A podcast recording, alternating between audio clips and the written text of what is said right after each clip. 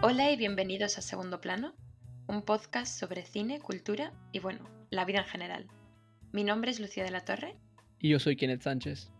Y antes de nada quería decir que estamos de vuelta después de un par de meses, bueno, por motivos laborales y personales.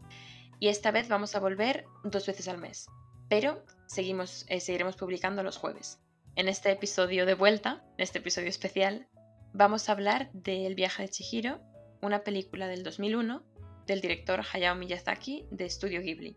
Probablemente sepan lo que es el Estudio Ghibli, pero para los que no, es un estudio de animación japonés con sede en Tokio que fue fundado en 1985 precisamente por Hayao Miyazaki, el director de la película, y Sao Takahata. Y bueno, la película está disponible en Netflix en la mayoría de países y probablemente también en otras plataformas. En agosto de 2016, la BBC reunió a más de 100, más de 150 críticos de cine para decidir un poco cuáles eran las mejores películas del siglo XXI, bueno, hasta, hasta esa fecha, y El viaje de Chihiro estaba entre las cuatro primeras, creo que estaba la cuarta, y es la película japonesa más taquillera o una de las más taquilleras de la historia. Y bueno, eso, pero sin más preámbulos, vamos a hablar sobre el viaje de Chihiro.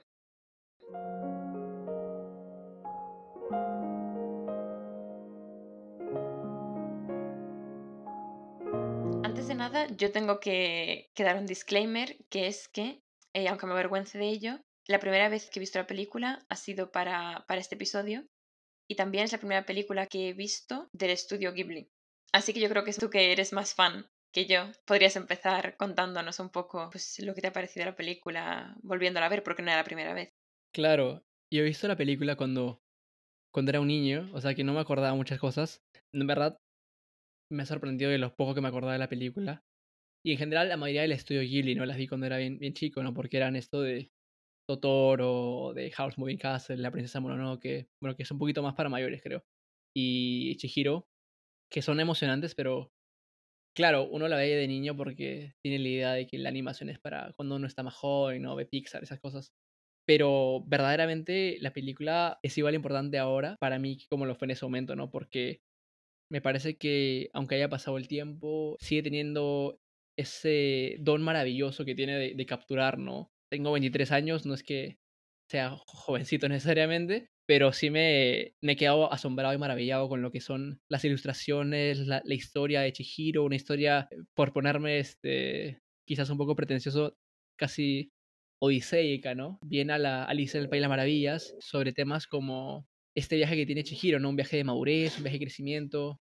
Sí, es una película maravillosa, definitivamente, que toca aspectos muy importantes de la cultura japonesa, que habla bastante de lo que es, este, bueno, al menos para este lado mundo, una concepción diferente de lo que es este, la espiritualidad, eh, de lo que es, también la relación con la naturaleza, ¿no? Entonces, me parece que hay muchísimas cosas que desengranar y muchísimas razones, además de lo visual, ¿no? De por qué esta película es, es tan fantástica. Es de mis es, si no es mi película favorita de, de, Ghibli, pega en el palo, y si no es mi película favorita animada, también este, pega, pega en el palo.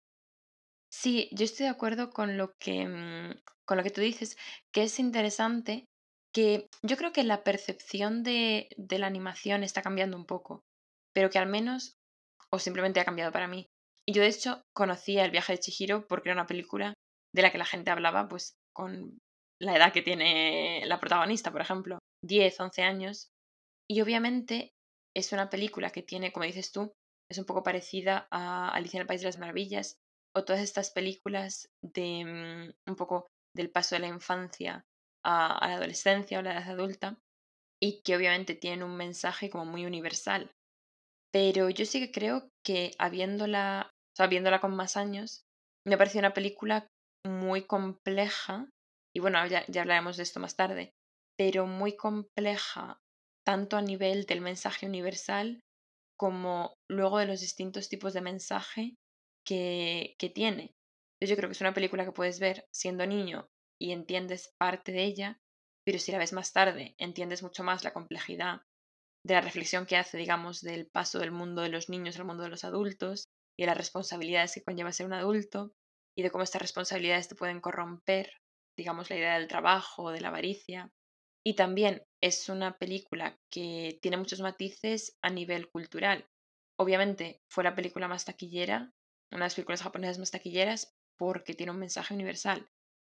Pero viéndola, yo he sentido que me faltaba algo, aunque he podido conectar con el mensaje, he sentido que me faltaba algo por mi falta de conocimiento, tanto de lo que son las películas del estudio Ghibli y un poco de todas estas personajes que por lo que sé Miyazaki ha creado y usa en varias películas. Esa parte como que me faltaba y también faltaba la parte de entender un poco más de las referencias culturales japonesas, de referencias folclóricas, referencias religiosas, que, mm, que también parece que, que había muchas. No, no somos expertos en lo que es cultura japonesa, así que no vamos a pretender explicar ni No, claro, ahondar mucho claro. en esos temas tampoco.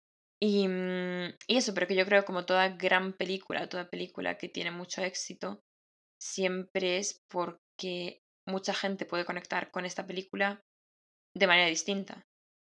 Tanto si es la única película que has visto de Estudio Ghibli como si eres un super fan que se ve todas las películas todos los años y viaja a Japón para ir al museo y etcétera, etcétera. Y yo creo que eso es lo que hace que una película tenga un mensaje importante. Sí, como mencionas, lo, lo de los dos niveles es muy importante, ¿no? Para que una película sea tan universalmente aclamada y adorada como es este, el viaje Chihiro, ¿no? En, el primer plano, lo que es este el viaje Chihiro, ¿no? Lo que pasa desde que sus padres se vuelven, disculpen por el spoiler, bueno, ya han visto la película, están acá, lo que pasa con sus papás, que se vuelven cerdos, hasta que logra reconvertirlos, esa parte solamente como trama te puede enganchar, ¿no? Porque es un viaje maravilloso, con personajes coloridos, com- complejos, interesantes, pero ya en un segundo plano, nombre del el podcast, eh, hay mucho más que analizar, que es otro motivo por el cual la película sigue siendo revisada y revisada, ¿no? Que es el plano de, de esos temas que mencionabas, ¿no? De lo que es este, la crítica lo que es el consumerismo, el mensaje de ambientalismo que da la película, ¿no? Es- esos temas de madurez, de crecer. No quiero decir camino of age, pero es la madurez que tienen los personajes. Entonces, esos dos niveles son necesarios para que algo tenga el nivel de aclamación de Chihiro, ¿no? Es que igual como, bueno, no quiero hacerle comparación, bueno, se me ocurrió Parasite de, de, de golpe, pero es, es, lo mismo, ¿no? O sea, si tú ves Parasite de frente y no sabes mucho de cine ni de temas, solamente ves ah, qué, qué, qué chévere la historia, ¿no? Bacán. Y es algo normal, tipo, no, no hay ningún problema en verlo así. Yo veo varias películas y digo, ah, qué bacán la historia, y no le doy más pensamiento. Pero si quieres pensarlo más, y eso es por lo, por lo cual las películas trascienden a veces, si no son por los sentimientos, son los temas, ¿no? Y hay mucho que ahondar ahí y hay mucho que ahondar acá también, ¿no? A nivel de temas. ¿Tú qué, qué te pareció lo más importante en ese aspecto? En lo que es ambientalismo, qué es el crecimiento, ¿qué, qué te pareció ahí lo más llamativo? Mm, me pareció muy llamativo y esto es algo que vi más una vez que ya había visto la película y tuve tiempo pues para leer críticas y un poco investigar más el contexto. Me pareció muy interesante y obviamente eso es algo implícito, no muy explícito, pero un poco esta crítica, no tanto al capitalismo, pero como a ciertas, mmm, digamos más al individualismo. Claro, a conductas. Claro, y un poco esta idea de cómo la película obviamente es como el paso de la infancia y la adolescencia, pero también trata un poco del paso de una época a otra época y un poco de la generación de los padres de Chihiro a su propia generación. Porque obviamente la película es un poco una reflexión de los cambios por los que Japón estaba pasando, no en ese momento, pero un poco antes en el, en el siglo XX. Y también me pareció interesante que esto se ve, esta idea de ir hacia adelante, pero seguir eh, manteniendo una conexión con el pasado, se refleja tanto en la película, me parece muy interesante cuando um, gran parte de, digamos, la trama más fantasiosa es que cuando pasas a este otro mundo tienes que acordarte de cuál es tu nombre. Y yo creo que eso tiene un significado más allá de claro. simplemente ser eso, una parte de, de, la trama y de este mundo de fantasía, sino que es un poco la idea de que puedes, tienes que seguir yendo hacia adelante, pero tienes que acordarte un poco de dónde vienes. Y toda esta idea de que siempre le preguntan quiénes son tus padres. Y yo creo que eso no solo se refiere a intentar reconocer a tus padres dentro de este grupo de cerdos, sino también acuérdate de eso, de dónde vienes. Y eso también es interesante que Miyazaki lo reflejó en cómo él hizo la película, porque la película, obviamente, eh, estuvieron años trabajando en ella, pero es de principios del siglo XXI y había técnicas para, um, para crear animación, pues más con ordenador, más digitalizadas, y yo creo que gran parte, igual me equivoco, pero gran parte de Viaje de Chihiro fue dibujada. Sí. Hay, hay partes que son digitales, pero me parece que Miyazaki tiene una regla de que tiene que ser solamente una pequeña parte, ¿no? La mayor parte tiene que ser dibujada. Otro tema que también se menciona bastante bien es el tema del ambientalismo, ¿no? Que es algo que Miyazaki menciona en todas sus películas. Y tú puedes ver Chihiro, puedes ver Totoro, puedes ver eh, House Moving Castle. Y aunque todas son diferentes a su manera, porque Miyazaki juega con bastantes temas y géneros, hay temas comunes como es el elementalismo, también como lo son los personajes este, femeninos fuertes. Pero lo del elementalismo es importante porque también nos revela otra concepción de cómo ver el mundo, ¿no? En, contraste con lo que es la visión más este, del oeste, ¿no? Del mundo, por decirlo de alguna manera, ¿no? Esta idea de que la naturaleza y el ser humano están a un mismo nivel y no está subordinado la naturaleza al ser humano, ¿no? Eh, lo podemos ver bien con, cuando entra el espíritu lleno de, de... Está bien sucio, ¿no? El espíritu que llega a la casa de baño y luego lo limpian y luego Chihiro ve que tiene algo adentro, ¿no? Y tiene que sacarlo y es un montón de basura, un montón, un montón de basura. Y esos son pequeños mensajes que no parecen importantes, pero en el, en el grand scheme of things, cuando lo ves todo con lentes más grandes, te das cuenta cómo para mí que estos temas son importantes, ¿no? El tema del ambientalismo se toca bastante en Totoro, eh, se toca también en House Moving Castle, y también está el tema de la de lo que es este el pacifismo, ¿no? ser antiguerras. Pero, bueno, ese tema no se toca tanto en, este, en esta película necesariamente. Hay temas recurrentes, y me parece que este ambientalismo es uno muy importante, ¿no? Lo que me parece interesante, que también es en parte igual por mi perspectiva más occidental sobre estos temas, que, como has mencionado, el tema medioambiental es algo que no es solo exclusivo al viaje de Chihiro, sino que también Miyazaki trataba un poco en otras películas. Y que yo pensando en cuándo em, salieron esas películas, pensé que estaba como un poco adelantado a su tiempo, cuando lógicamente eh, los movimientos medioambientales no han aparecido en los últimos años pero que mm, igual en la cultura más mainstream sí que han aparecido más recientemente. O sea que me pareció interesante que, mm, que ya se mencionase eso a principios de, del siglo XXI. Y que me parece que eso incluso hace que la película sea incluso más relevante ahora. Hay algo que, que estaba pensando bastante antes de, hacer el podcast, que es qué, qué nuevo podríamos traer a la, a la mesa hablando de, de Chihiro, que es un tema que se ha visto miles y miles de veces. Y lo que había pensado, o al menos lo que había esbozado, es esta idea de, de quizás que Chihiro puede venir en combo con Totoro, como para hacer un, un double viewing, una después de otra, porque tiene elementos bien similares. Hay algo que yo creo que es como una suerte de mecanismo de, escape o de hasta autoprotección, ¿no? Para niños, sobre todo.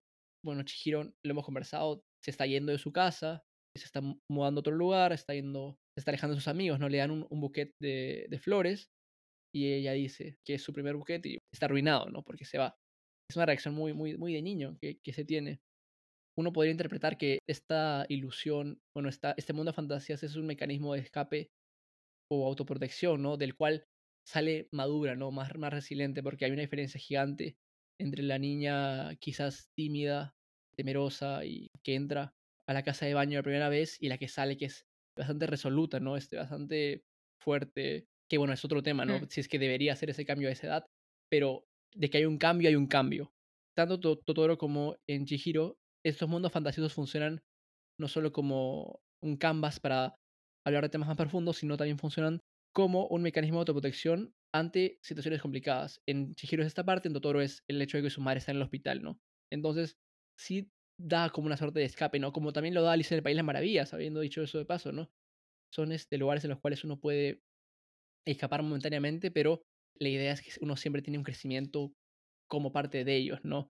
Ahora, no todos los personajes siempre tienen que crecer en sus películas, eso no, es, eso no hace una película buena o mala, pero en este caso sí, y me parece que es importante. No, es interesante esta idea de mmm, que sí, obviamente está muy presente, pues yo que sé, en Alicia el País de las Maravillas, obviamente, y también el viaje de Chihiro, que es un poco la de niños que eso se les somete a cambios muy grandes y digamos que sienten como que no tienen control de su propia vida y no pueden decidir quedarse en su casa, no pueden decidir hacer lo que, lo que quieren hacer y llegan a este mundo de fantasía en el que digamos que se enfrentan a desafíos muy distintos de los de la vida real, con criaturas extrañas y misiones, digamos, heroicas, y esos personajes como que en ese mundo de fantasía pueden demostrar su valía y su madurez y la gente les trata de manera distinta de como les tratan, pues digamos, las personas del mundo real. Yo sí que me parece muy, muy interesante cómo en este tipo de películas hace falta igual el elemento de animación, el elemento de fantasía, cuando en realidad reflejan eh, experiencias que también tiene la gente del mundo real, de con ciertas edades, un poco el paso de la, de la infancia y la adolescencia. Pero un aspecto que, obviamente, igual, eso porque me falta experiencia viendo más películas de estudio Ghibli, no siempre. Me parecía que todos los personajes tienen, tienen mucho desarrollo personal y mm, me pareció que los personajes tienen mucho desarrollo personal y también los que digamos que no es tanto el paso de la infancia, la adolescencia, etcétera, que mm, tienen como muchas complejidades, los que parecen malos al principio y luego no son malos, pero no siempre fui capaz de entender cómo estos rasgos, digamos, más universales de los personajes eran parte de el elemento de fantasía. Me explico. Su amigo, que por ejemplo luego es un dragón, no siempre entendía cuál es la relación entre la personalidad de... ¿Haku? Y, sí, de Haku y el hecho de que fuese un dragón milenario. Y yo creo que igual me falta o imaginación o un poco entender estos mundos de fantasía que crea el estudio Ghibli y el mensaje que, que tienen. Me parece que ahí es donde entra a tallar también lo que es este lo que es la cultura y el folclore del, del, país.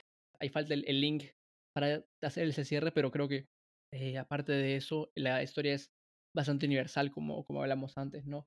Algo que, que sí que no quería quedarme sin, sin mencionar es que la animación es hermosa, me parece que eso es bastante evidente. Colores brillantes, este, personajes coloridos, fascinantes, pero también hay un entendimiento de lo que es el lenguaje cinematográfico, ¿no?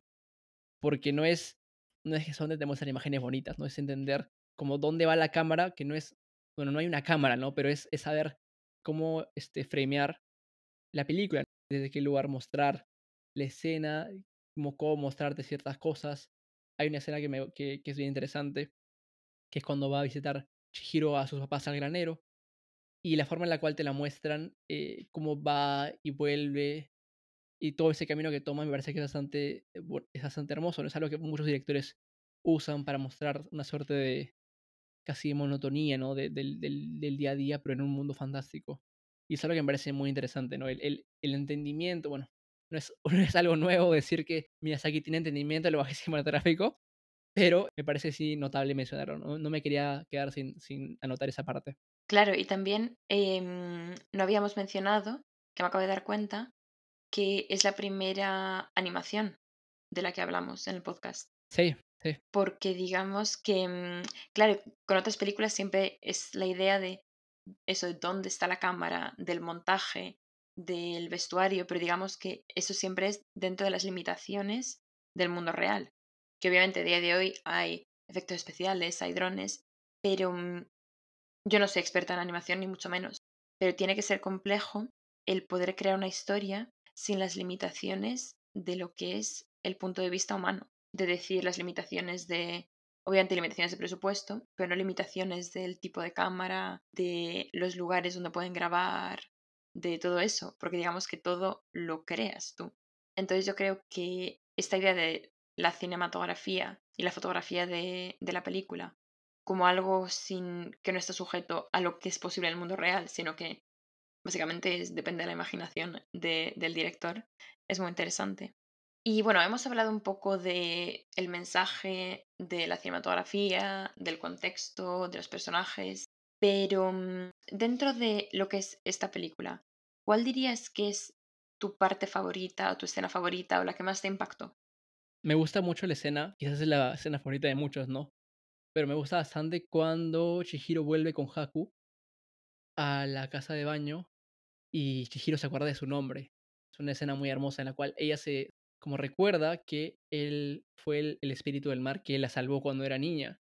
Entonces eso es una escena hermosa en la cual le recuerda su nombre y Haku, bueno, deja de ser el dragón y, se acuerda su nombre y caen desde el cielo agarrados de la mano y es, es una escena de verdad bastante, bastante hermosa que cuando la vi me quedé maravillado por, no solo por lo, lo conmovedor de la escena, sino por por lo visualmente increíble que se veía, ¿no? Es una escena que se quedó grabada en mi memoria, definitivamente.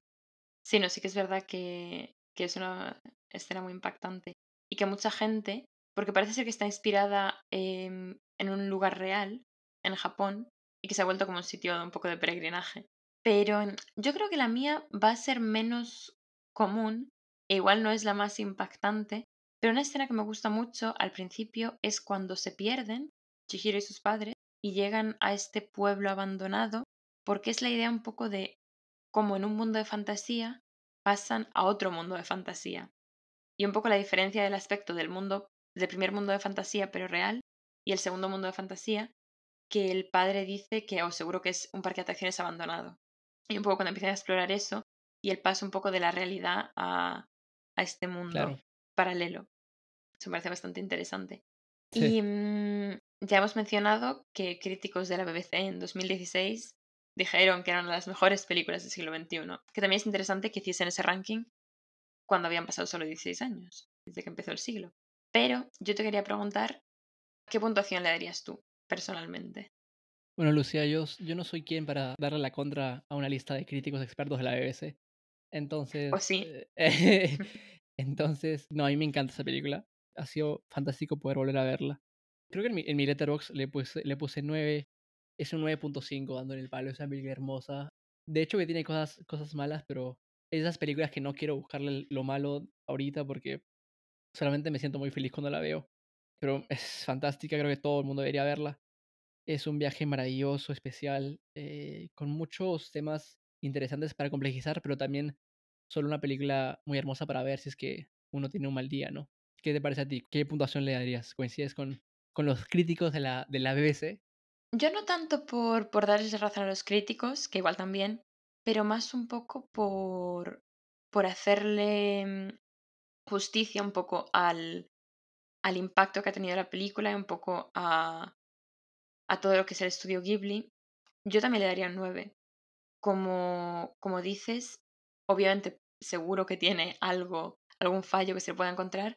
Yo no se lo vi y me pareció que, que es una película que no solo ha creado una película, sino que se ha convertido casi como en un mito.